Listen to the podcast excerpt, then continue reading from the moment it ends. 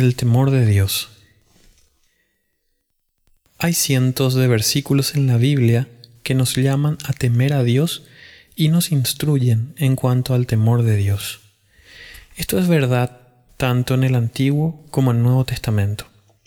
No hay forma de justificar que el temor de Dios sea una idea del Antiguo Testamento que ya no es aplicable hoy en día.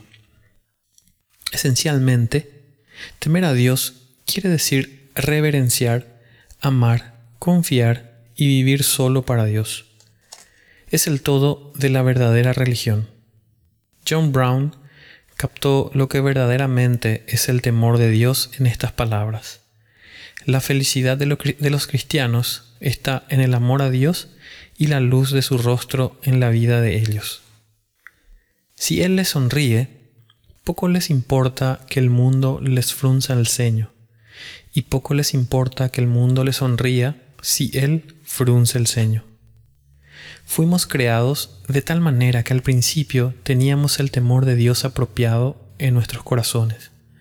Sin embargo, en nuestra caída procuramos arrojar de nosotros ese temor de Dios, aunque hay remanentes del mismo en nuestras conciencias. Muchos pecadores caídos todavía tienen cierto temor y aprensión de Dios, especialmente cuando encuentran que Dios viene contra ellos con juicios temporales. Sin embargo, nada de esto puede salvar. Romanos capítulo 3 versículo 18 deja claro que por naturaleza no hay verdadero temor de Dios ante nuestros ojos. El temor del Señor es un don de Dios que proviene de su pacto de gracia. El Espíritu Santo obra en los corazones de los pecadores para inculcar el temor de Dios para hacer que se ejercite y para nutrirlo. Este temor del Señor es limpio que permanece para siempre. ¿Conoces este temor de Dios? Temer a Dios de verdad, primero que todo, quiere decir que lo respetarás y tendrás reverencia ante Él como el único Dios. Dios es Dios y nosotros no lo somos. Esto debería ser una gran razón para tener verdadero temor de Él. También, Él se ha revelado a sí mismo tanto en la creación como en su palabra, como infinitamente sabio, todopoderoso, santo, justo y bueno. Él debería ser tenido en la más alta reverencia por todo lo que Él es y lo que ha revelado de sí mismo. Cada brisna de hierba es un llamamiento a temer a Dios. Cada respiro incrementa nuestra responsabilidad de temerlo correctamente. Temer a Dios de verdad, en segundo lugar, quiere decir que lo adorarás como Él nos lo ha instruido. No deberíamos fingir que sabemos cómo temerlo por nosotros mismos. Sin embargo, él no nos ha dejado hacer tal cosa por nuestra cuenta. La Biblia nos enseña claramente cómo acercarnos a Él.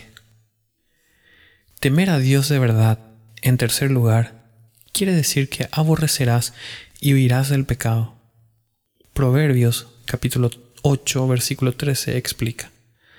El temor de Jehová es aborrecer el mal, la soberbia y la arrogancia, el mal camino y la boca perversa aborrezco.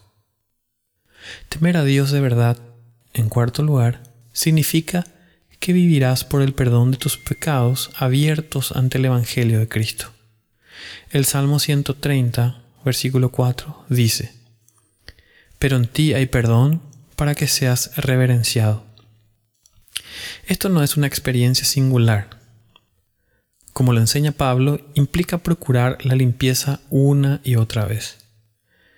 Así que, amados, puesto que tenemos tales promesas, limpiémonos de toda contaminación de carne y de espíritu, perfeccionando la santidad en el temor de Dios.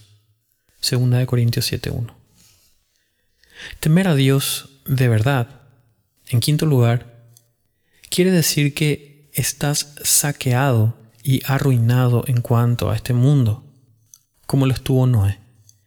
Leemos que Noé, con temor preparó el arca en que su casa se salvase, y por esa fe condenó al mundo y fue hecho heredero de la justicia que viene por la fe. Temer a Dios de verdad, en sexto lugar, significa que anhelarás tener comunión con otros que también lo temen. Además, querrás ver el temor de Dios extenderse por las generaciones futuras y a través del mundo. Temer a Dios de verdad, por último, significa que siempre desearás conocer mejor a Dios. El principio de la sabiduría es el temor de Dios, del Señor. Pero cuando tememos a Dios correctamente, nunca sentiremos que tenemos suficiente de ese conocimiento.